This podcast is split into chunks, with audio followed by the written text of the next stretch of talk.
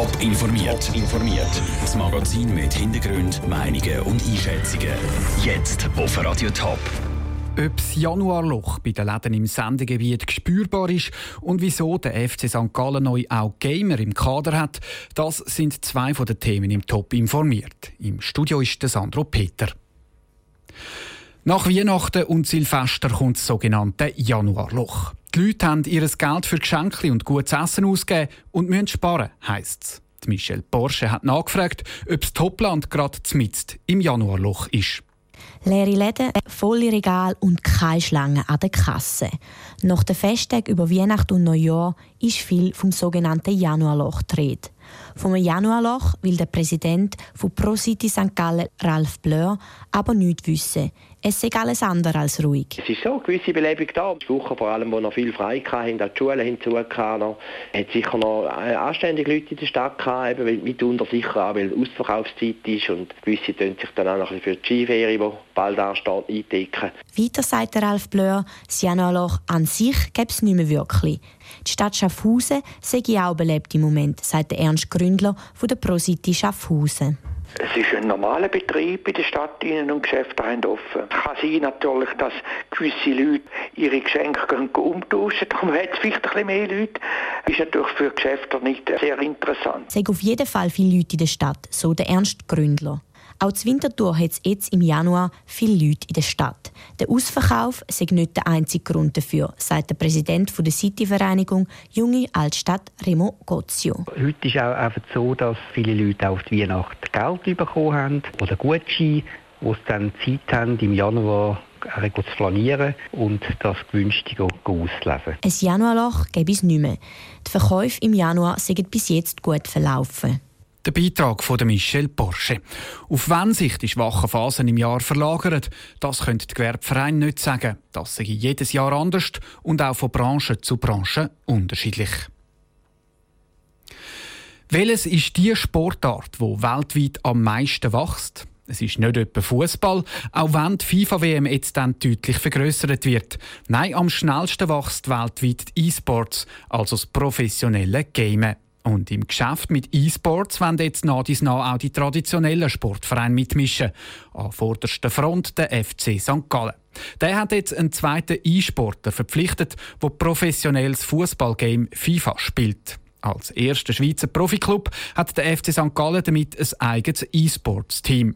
Die Preisgelder in Millionenhöhe, die bei den Turnieren locken, sind aber nicht das Hauptziel, sagt Daniel Last vom FC St. Gallen. Es gibt natürlich gewisse Schlüssel, wenn Preisgelder wieder eingespielt werden, aber grundsätzlich geht es darum, dass wir entsprechend Aufmerksamkeit generieren können.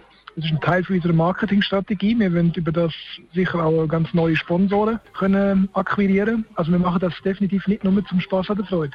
Die beiden Spieler, die ab sofort für den FC St. Gallen FIFA gamen, müssen darum im Game im St. Gallen-Trikot auflaufen und natürlich hart trainieren. Das gehört zum Alltag vom E-Sport-Profi. Vera Büchi hat mit dem Trainer der beiden St. Galler E-Sport-Profi, Thomas Temperli, geredet. Was verändert das Engagement von einem Fußballverein, wenn man wirklich professionell einen Vertrag bekommt? Was verändert dann das jetzt für die zwei Spieler auch? Ja, ich denke jetzt mal vor allem im Moment ist es halt so, dass sie extrem im Fokus stehen. Auch von der Schweizer Szene, auch von der europäischen Szene. Es gibt ja noch nicht sehr viele Fußballclubs, die jetzt äh, so FIFA-Spieler haben. Es ist das Umfeld, wo, wo für sie die erste große Änderung bedeutet. Die Infrastruktur, in einem Fußballverein sind da schon Lokalitäten vorhanden. Deswegen ist es natürlich für die Spieler umso einfacher, sich dann aufs Training konzentrieren. Und äh, für mich als Coach ist dann natürlich ebenfalls einfacher, weil halt dann das ganze Training und so viel einfacher ja, über die Bühne geht. Dann. Wie muss ich mir das konkret vorstellen, so ein Training?